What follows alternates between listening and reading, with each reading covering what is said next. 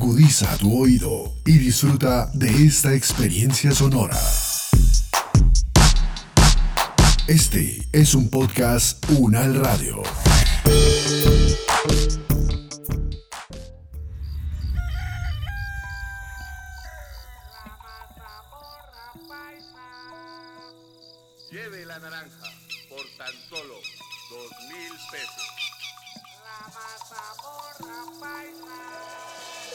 Bienvenidos al lugar de la locura, el caos, la hermosura, de la libertad, el orden, Jaime Garzón, el guarapo, la chicha, el masato, el roscón.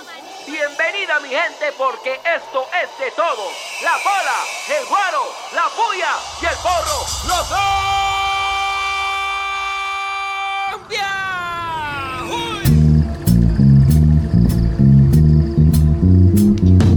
El síndrome de Van der Luz lo padecen quienes van más allá del simple deseo de viajar, una incesante necesidad de descubrir lugares y culturas nuevas.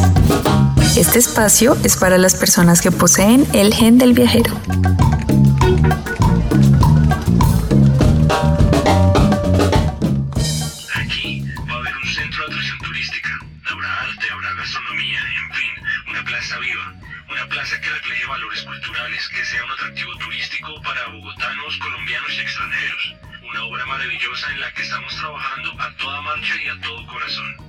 Esto decía el exalcalde de Bogotá en junio de 2017, parado en medio de las obras de la renovación de la Plaza de Mercado de la Concordia. Hoy pensamos la relación entre turismo y alimento. ¿El turismo depende del alimento o el alimento se supedita a lo que diga el turismo?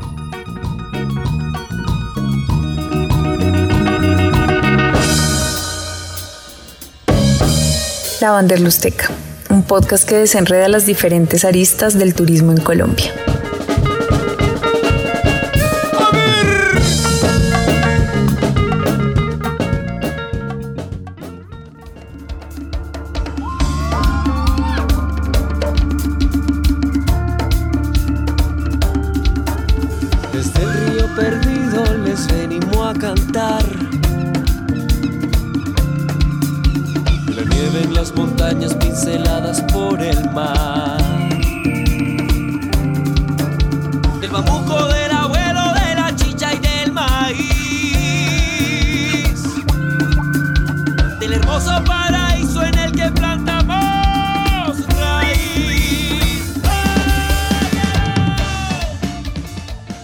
Escuchábamos a los amigos de Payambó con su canción Aprieta. Alistamos Cucharé Cucharón. Hoy viajaremos a través del alimento, desde la tierra, el aire, el fuego y el agua hasta el plato en el comedor. Les damos la bienvenida a un nuevo episodio de la Wanderlusteca.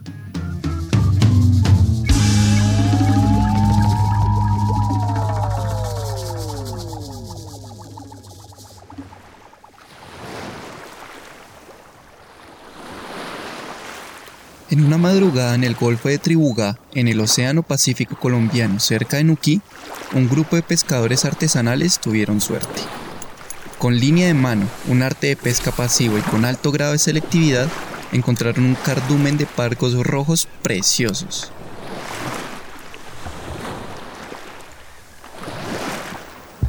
Seis libras de pargo rojo que tiene que estar rebanado. Al otro lado del país, en los llanos orientales de Arauca, cerca al piedemonte, por los lados de Tame, hay un sol inclemente. Un grupo de campesinos saca la primera cosecha de lo que según la Organización de las Naciones Unidas para la Alimentación y la Agricultura, o la FAO, es el cultivo del siglo XXI. Hay felicidad porque prospera en este suelo que parece degradado. Qué poderosa es la tierra. Dos libras de yuca cortada en trozos pequeños. Entre Cincé y Corozal, en la región Caribe, es el momento de recoger los plátanos maduros. El cultivo de plátano en Colombia representa la mitad del área sembrada del país. Hoy aquí se cosecha Artón, Dominico y Cachaco. Cuatro plátanos verdes cortados en 10 o 12 trozos y un plátano verde licuado. En la alta montaña del sur de Colombia, en Cumbal, en el departamento de Nariño, muy cerca a Ecuador, cuando escampa, las abejas y los abejorros polinizan el tercer cultivo de mayor consumo en el mundo después del maíz y del trigo. Aquí, A más de 3.000 metros de altitud cada vez se cultivan más especies nativas de papa.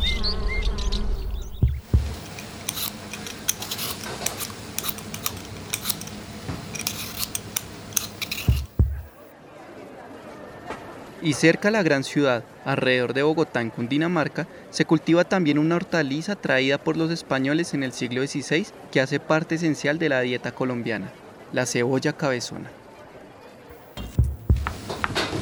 Además necesitamos una cuchara sopera de ajo, aceite, sal, pimienta y comino. Todo para desembocar aquí, donde después de cocinar por cerca de una hora se sirve un espectacular sancocho de pescado en la Plaza de Mercado de la Perseverancia en Bogotá, un naciente atractivo turístico. La conexión geográfica del alimento es algo que debería ser compartido con todos los turistas, pero bueno, pongámonos el delantal. Hoy charlamos de la relación del turismo con el alimento, de gastronomía, de conservación de las cocinas tradicionales y de las plazas de mercado.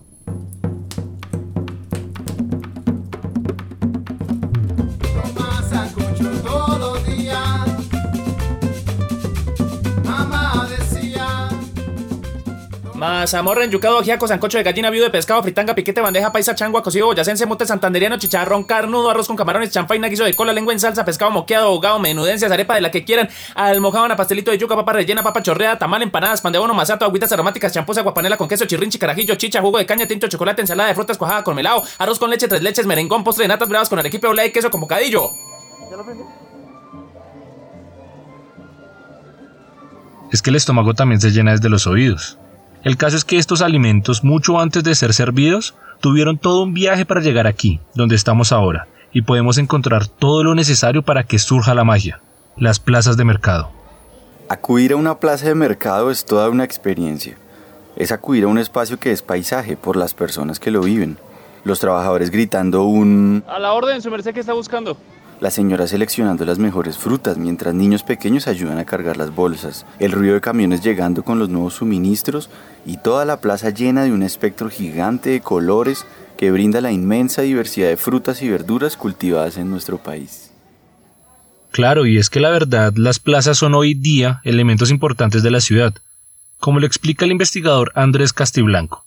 Las plazas de mercado se han convertido en lugares de memoria por esas construcciones materiales e inmateriales que perduran en los sentimientos y mentalidades de todos los habitantes. Y es que vale la pena recordar que la narración de la historia colombiana ha estado constantemente enlazada a las plazas de mercado, desde el suceso del florero de Llorente en un día de mercado en la Plaza Mayor hasta la bomba en el edificio del DAS frente a la Plaza de Palo Quemado. El caso es que, a pesar de que las plazas de mercado han sido desplazadas a las periferias y encerradas en edificios acondicionados, siguen existiendo como un espacio característico de la cultura popular. Es hermoso que en cada población de Colombia exista una plaza. Es lo que nos conecta con nuestras raíces, con las cocinas tradicionales. Buenas, buen provecho. Pero una pregunta, ¿Cuál es para ustedes un plato típico que les haya gustado mucho y dónde lo probaron? En Cocao de Piangua, en Buenaventura. Patacón con suero costeño, obviamente en la costa colombiana. La carne a la llanera y la probé en Granada Meta. La bandeja paisa, la probé en El Peñón, en Guatapé. Creo que por más de que haya probado en muchos lugares, la mejor siempre será la de mi madre en mi ciudad. La fritanga de las ojonas en Bogotá. El bistec de las chapetas en Tuluá. La arepa boyacense de mazorca en Venta Quemada. La lechona del espinal, sin duda. Mazamorra de maíz pilado con leche de coco en Huacachocó. El ajiaco santafereño en Bogotá, especialmente el que hace mi mamá. Mojarra y la probé en Girardot, Cundinamarca. La arepa y huevo en la costa atlántica colombiana. Para mí, sin dudarlo, la morcilla en Cogua encocado de langostinos del Pacífico colombiano. El pastel de yuca en Cali. Chuleta bayuna en Buga. Mi favorito es el ajiaco y me lo comí en Bogotá. Tamal en todas sus presentaciones. Bayuno en Cali, de pipián en Popayán, tamal tolimense. El ajiaco la he comido en Bogotá. Mondongo de la señora Margarita Linero. Ajá, que cuando era en la calera. Mi plato favorito es la bandeja paisa. los tamales de la abuela Ana en Cali, más precisamente en San Antonio. Chicharrón de pirarucú en Leticia. La lengua en salsa en Bogotá. Ternera la llanera en Cumaral. La comida es un ritual que nos permite recibir la intención de quien cocina. Recuerdo mucho, mucho la comida de, del parque en Buenaventura. Allá había una señora que se llamaba Sista, le decían la tía, y realmente era una artista de la cocina. Y es que en las laberínticas plazas suelen ubicarse pequeños restaurantes, casi siempre atendidos por mujeres, que ofrecen toda una carta de platos, pero siempre los más famosos son los tradicionales. Aquí en las plazas de Bogotá, por ejemplo, se puede conseguir todo lo necesario para preparar casi cualquier plato. Se encuentra todo tipo de tubérculos, llega pescado de todos los rincones de Colombia y se consigue hasta la hierba aromática más exótica. Es tan sólida esa relación que algunas de las plazas de la enorme ciudad tienen alguna especialidad.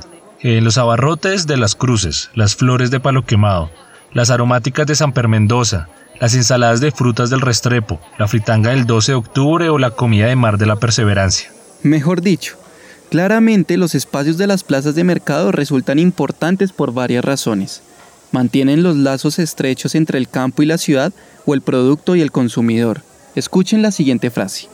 Reconocer la tradicionalidad de estos espacios sirve para entender la procedencia, el trato y la preparación de los alimentos, un ejercicio necesario para revelar el proceso tras las cosas que consumimos todos los días. Curiosamente, esta frase es del Instituto Distrital de Turismo de Bogotá, pero lo chistoso es que este ejercicio de revelar el proceso detrás de lo que consumimos, la verdad no se hace mucho en el turismo, y eso que las plazas de mercado se están volviendo muy turísticas.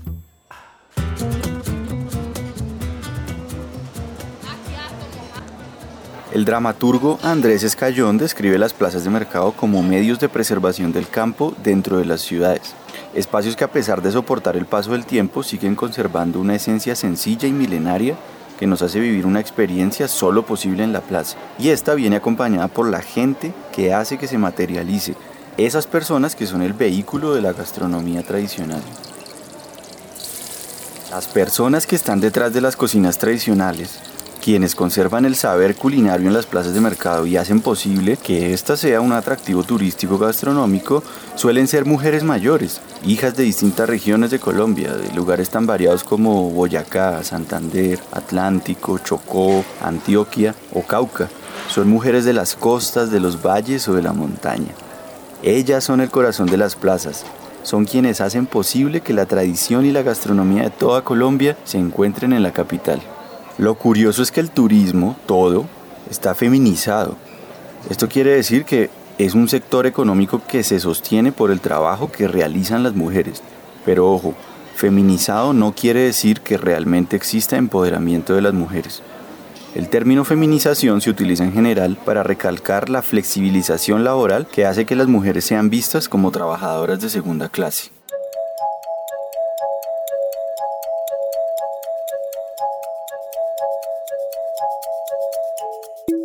Las mujeres que llegan a una plaza de mercado en Bogotá o han estado acá toda la vida o traen consigo todo el saber, las recetas que se transmiten entre generaciones y los usos ancestrales de los ingredientes. Definitivamente al hablar de las relaciones entre el turismo y los alimentos y la preservación de las cocinas tradicionales, es fundamental hacerlo con enfoque de género. Hoy invitamos a Cristina Cardona, gran amiga nuestra, docente, investigadora y experta en el tema, para que nos comparta sus reflexiones sobre esta cuestión. El enfoque de género es necesario e importante para comprender las prácticas que tienen las mujeres en la conservación de las cocinas tradicionales, eh, sobre todo en las plazas de mercado, con digamos con esta labor, con este oficio de alimentar y de, preservar eh, una parte importante de la cultura inmaterial. Porque nos ocurre que eh, entendemos el género como un asunto de mujeres y eso es una distracción porque el sistema de dominación recae sobre hombres y mujeres. Lo que habría que decir muy específicamente es que las formas de dominación recaen doblemente sobre las mujeres. Pensar que el género es un asunto de mujeres es una forma de, distraernos sobre la, posibilidad de, emancipación. Así que es muy diferente mm, ser una mujer de clase, de clase alta o de estrato eh, socioeconómico alto frente a una mujer que, que, es indígena, además que está en situación de desplazamiento. Eh, es muy diferente ser una mujer afrocolombiana en una plaza de mercado que tiene únicamente ese territorio para liberarse de esos sistemas de opresión y de, racismo que existen hoy todavía en nuestro país y a nivel global. Bueno, narrar desde acá permite pensar en un aspecto más amplio. Ya vemos que lo central en las plazas es el alimento. Nos referimos a la idea del alimento, el concepto, el significado social y cultural. Pensemos por un momento que somos alimento, por eso viajamos en unión con él. La plaza no es plaza solamente por ofertar cosas que no se consiguen en otros lados, lo es también por la relación con cada uno de los elementos que la constituyen. O sea, si la plaza cambia, mi relación con ella cambia. La gracia no es que se convierta en una plazoleta de comidas con un menú diferente a la del centro comercial. Y lo mismo en todos los espacios turísticos. Mejor dicho, no se podría hacer turismo sin espacios de producción, distribución, preparación y consumo de los alimentos. Es decir, los recursos naturales, el campo, las vías de intercambio y claro, las cocinas. Es que las cocinas son como el corazón de cualquier casa. ¿Cómo es que diseñan apartamentos hoy en día con cocinas tan pequeñas y escondidas? Es verdad, es que el mundo turístico se centra casi siempre en la comida como un producto más, algo que simplemente se le ofrece al turista como una experiencia gastronómica. En esa cadena de la producción, la distribución, la preparación y el consumo, pues se enfoca solamente en ese último eslabón, donde se consume y ya. Ahí se acaba el asunto. ¿Será entonces que el turismo podría ayudar también a preservar los vínculos culturales con el alimento o solo se trata de consumir? Pues claro que puede, pero depende del enfoque turístico. Además, si se pretende ser una apuesta para la preservación de estos vínculos culturales de las cocinas tradicionales, entonces tiene que ver directamente con el tema de la seguridad alimentaria. Hay que asegurar primero la comida. Y no solo de seguridad, que es que haya alimento suficiente, se habla también de soberanía alimentaria e incluso hoy en día de autonomía alimentaria, que es un yo cultivo lo que quiero comer. Oigan, esto nos dijo el doctor Gustavo Gordillo, quien fuera el subdirector general y representante regional de la FAO para América Latina y el Caribe. La Cumbre Mundial de Alimentación en 1976 señaló que existe seguridad alimentaria cuando todas las personas tienen en todo momento acceso físico y económico a suficientes alimentos inocuos y nutritivos para satisfacer sus necesidades alimenticias y sus preferencias en cuanto a los alimentos, a fin de llevar una vida activa y sana. Añadió que este, esta definición reforzaba la índole multidimensional de la seguridad alimentaria e incluye la disponibilidad de alimentos, el acceso a alimentos, la utilización biológica de los alimentos y la estabilidad de los otros tres elementos en el tiempo. A raíz de la Cumbre Mundial de la Alimentación, también un grupo importante de eh, ONGs se constituyeron y empezaron a definir eh, lo que para ellas era un concepto más este, incluyente, un concepto más amplio que el de seguridad alimentaria, al que denominaron soberanía alimentaria. Y, y plantearon que la soberanía alimentaria, ahí proponemos, dicen, un nuevo modelo para lograr la seguridad alimentaria que pone en duda muchas de las suposiciones políticas y prácticas existentes. Eh, y lo que básicamente el nuevo modelo que estaban planteando tiene como características son seis pilares que definieron en un congreso realizado en África. Eh, eh, las organizaciones agrupadas alrededor de la vía campesina.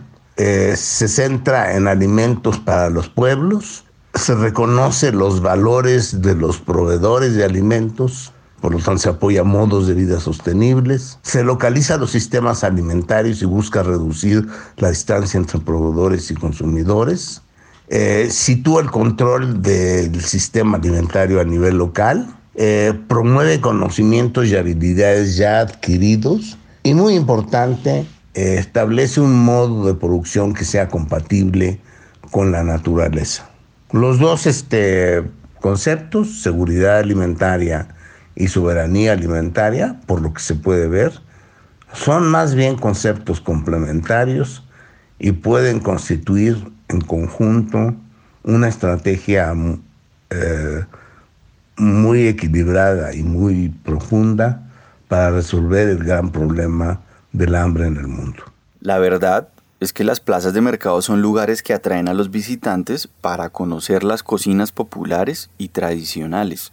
Desde una mirada turística o antropológica, entonces estamos ante la necesidad de preservar las cocinas tradicionales, sobre todo ante el embate de multinacionales y de la industria de alimentos procesados. Aquí hacemos una pausa. Queremos invitarles a un corto viaje que merece la pena. Échenle ojo a este proceso gestado en el departamento del Cauca, específicamente en Insá, allá en la montaña donde la riqueza natural se suma a la diversidad cultural y capacidad organizativa de la gente.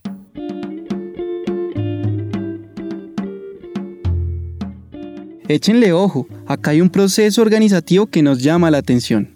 La Asociación de Mujeres por INSA, conocida como Comité de Mujeres, que tiene más de 20 años, huertas familiares, huertas escolares, trabajos de recuperación de semillas, siembras de árboles nativos y el proceso que consideramos más importante, un espacio de intercambio desde las cocinas comunitarias en el que ofrecen talleres de preparación de alimentos con productos nativos. Estas acciones alrededor de la Junta se han hecho con enfoque de género, entonces se ha creado como, como un nuevo escenario, donde mujeres que antes eran menos reconocidas ahora tienen mayor poder dentro de la Junta. Es un proceso comunitario que logra mayor alcance y mayor efectividad porque es hecho desde la base, desde la génesis del alimento y esto afecta toda la cadena de valor turística.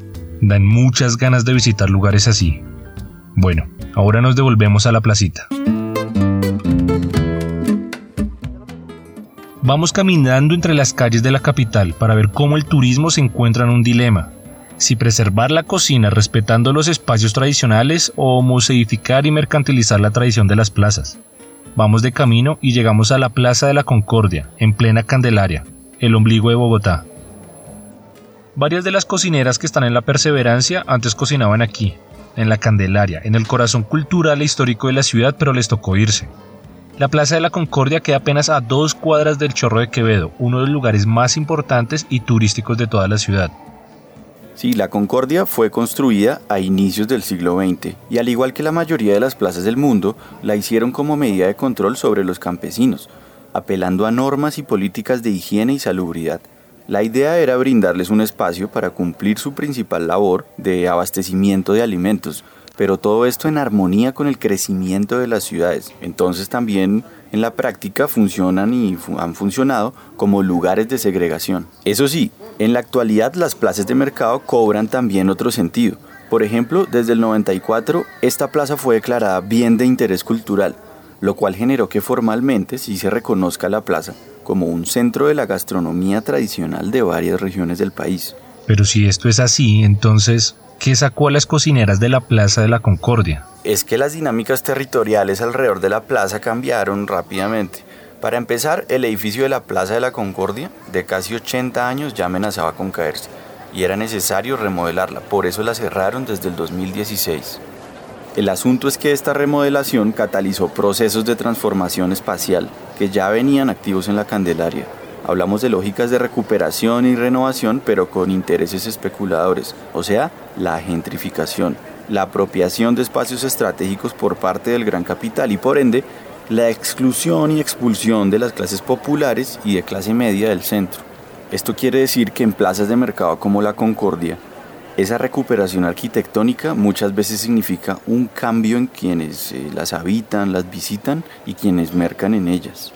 Claro, pensando en el turismo. Al renovarse la plaza, la cocina tradicional puede permanecer y fortalecerse como atractivo estético y funcional, Incluso los platos típicos terminan valorándose más. Pero por otro lado, se vuelven platos más caros, más gourmet. Incrementan entonces los arriendos de los locales y en general sube el costo de vida.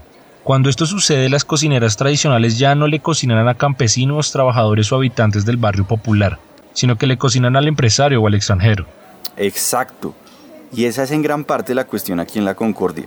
Cuando los espacios se transforman para el turista, a costa de las relaciones sociales, estamos hablando de turistificación. O sea, una gentrificación hecha por y para los turistas. Escuchemos por ejemplo a Sander, el cocinero del restaurante más antiguo de la Concordia. Es una historia que nos invita a pensar qué hay detrás de la remodelación de la plaza. Una plaza cerrada durante cinco años. ¿Realmente el proyecto es la plaza o es un proyecto turístico? Eh, mi nombre es Sander Caicedo, eh, pues soy el cocinero de Recetas de la Abuela, un restaurante que lleva 58 años de tradición cocinando, eh, preparando platos típicos. Nosotros al diario de lunes a viernes preparamos platos muy tradicionales como la sopa de cuchuco, la sopa de cebada, la de arroz, la de pasta, eh, sus alberjitas, hacemos una sopa campesina que es una combinación, una fusión de, de la sopa de cebada con otros con otros ingredienticos que queda muy sabrosa, la cerquita, todo, toda la comida tradicional colombiana. Nosotros eh, como restaurante, como, como comerciante de esta plaza tenemos puestas muchos, muchas expectativas sobre esta plaza, porque puesto que quedó muy bonita, ha sido el boom. Y, como siempre hemos tratado de traer, de traer eh, la comida típica y pues esperando que se reactive el turismo y pues no esperando a los chicos, a los estudiantes que son los que más ah, eh, nos visitan, nos visitan entre semana, es el turismo los estudiantes de las diferentes universidades que quedan por acá cerca y pues tenemos grandes, grandes esperanzas y que, que todo nos salga bien después de que se levante ya toda esta pandemia. Bueno, este restaurante eh, lo inició mi suegra, Alcira Sopó. Hace, como les comenté, hace 58 años vendía puertas a todos los comerciantes porque esta era una de las plazas de mayor mercado acá en, el centro. Eh, es la segunda plaza más antigua de Bogotá y ella empezó con un restaurante, después ya se hizo un local acá en la plaza, y empezó a trabajar, trabajaron los, han trabajado los hijos, han trabajado unos nietos y ahorita los yernos que le siguió la misma tradición que eso les gustaba y, siempre hemos mantenido esas, esas recetas que ella, que ella eh, les, les enseñó. Pues parece que sí es un proyecto turístico, porque Sander está esperando que lleguen turistas. Además, nos sorprendió cuando descubrimos que debajo de la plaza construyeron un museo, lo que es hoy el nuevo espacio para la Galería de Arte Santa Fe. Actualmente está la sala pública de artes plásticas más grande del país. La intención era articular la cultura gastronómica con el arte visual. Mejor dicho, lo que vemos es cómo el turismo transforma el paisaje de la ciudad, cómo los proyectos arquitectónicos y los espacios culturales son los que se adecuan para el turismo y no al revés. En octubre del 2020, en medio de la pandemia global ocasionada por el COVID-19, la Plaza de la Concordia por fin abrió sus puertas. Es hoy difícil hablar del futuro del lugar, pero desde la Cuanderlusteca queremos que las cosas se hagan bien, que no se convierta en un centro comercial para gringos. Queremos que el turismo no ponga en riesgo la soberanía alimentaria, no llegue a imponer hábitos alimenticios, platos descontextualizados o ingredientes importados, porque es que pareciera que la cultura y la tradición solo son importantes si son consumidas y pagadas por los turistas, si con ellas se pueden construir estrategias de atracción de flujos turísticos. La verdad es que en la historia del turismo se puede ver que este ha valorado pero al mismo tiempo ha depredado la comida y la tradición. Está lleno de relaciones ambiguas y muchas veces contradictorias. En este caso es el de la gastronomía y el alimento. En uno la comida es para vender y en el otro es para alimentar. El alimento es un lazo con la tierra, donde se siembra y se cosecha, donde originalmente se asentaron poblaciones y empezaron a construir comunidad. Cultura viene de cultivo, como si la cultura solo fuese posible cuando los humanos empezamos a cultivar. Cada civilización, cada sociedad y cada comunidad lo es por lo que cultiva. Lo que sembramos y lo que comemos es nuestra identidad y nuestra historia. ¿En qué momento dejamos de ser la cultura del alimento? Porque el alimento también es un tejido que entrelaza los hilos de comunidades enteras y de personas en una sola mesa o en una plaza de mercado. Entrelaza directamente a los pescadores del Golfo de Tribugá con el turista que recién vino de Inglaterra, sentado allí en la mesa del restaurante de la plaza probando un buen sancocho. Si continuamos ignorando este entretejido, poco a poco irá desapareciendo. La verdad es que el turismo no va a salvar al alimento tradicional. Dejándolo libre por sí solo lo puede acabar impunemente.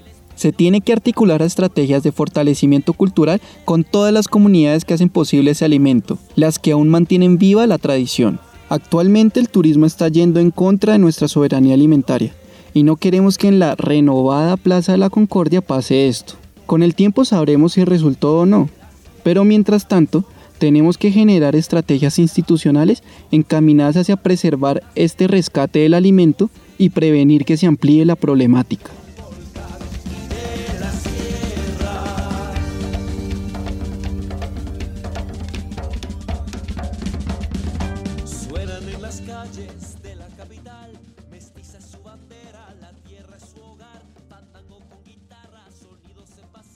Agradecemos a Cristina Cardona y a Sander Caicedo por compartir con nosotros. También a quienes integran las plazas de la Concordia y la Perseverancia por nutrir los paisajes sonoros de este episodio. Al profesor Gustavo Gordillo, nuevamente gracias. Lo esperamos con los brazos abiertos en Colombia. No duden en escribirnos a través del correo wanderlusteca.gmail.com o nuestras redes sociales Instagram o Facebook como arroba wanderlusteca. La Wanderlusteca Podcast hace parte de Buena Radio. La producción sonora estuvo a cargo de Gecko Gómez. La actuación de voz en algunos segmentos estuvo a cargo del actor Daniel Vargas. La producción periodística e investigación estuvo a cargo de Cristina Cardona, Daniel Chavarría, Alejandro Espina y Juan Felipe Vinasco. Recuerden que pueden seguir la playlist de Spotify Wanderlusteca, donde pueden escuchar la música que en cada uno de los episodios nos acompaña.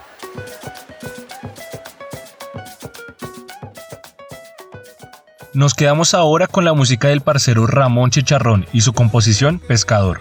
Muchas gracias por escucharnos y hasta el próximo episodio.